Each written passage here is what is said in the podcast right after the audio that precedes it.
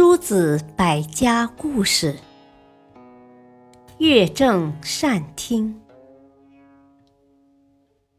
鲁王想让乐正子管理政事，孟子知道后，高兴的连觉都睡不着了。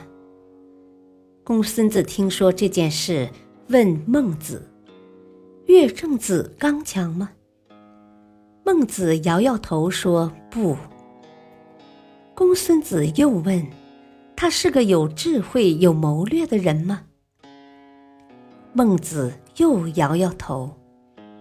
公孙子进一步问：“那他见多识广吗？”孟子依然摇摇头。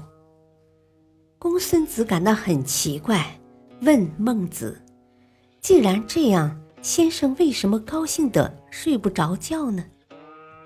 孟子说：“乐正子这个人能够虚心听取好的建议。”公孙子还是不明白。孟子解释说：“爱听好建议，治理天下都绰绰有余，何况治理一个鲁国呢？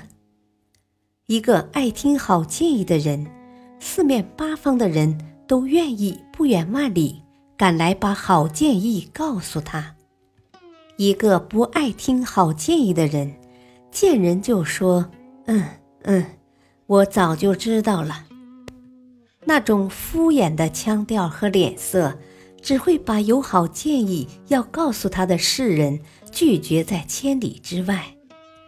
世人不肯接近他，那些喜欢进谗言和阿谀奉承的人就会凑到他跟前去。整日和这样的小人混在一起，又怎么能治理好国家呢？公孙子听了孟子的话，信服的点了点头。后来，乐正子果然把鲁国治理的井井有条。感谢收听，下期播讲民心最重要。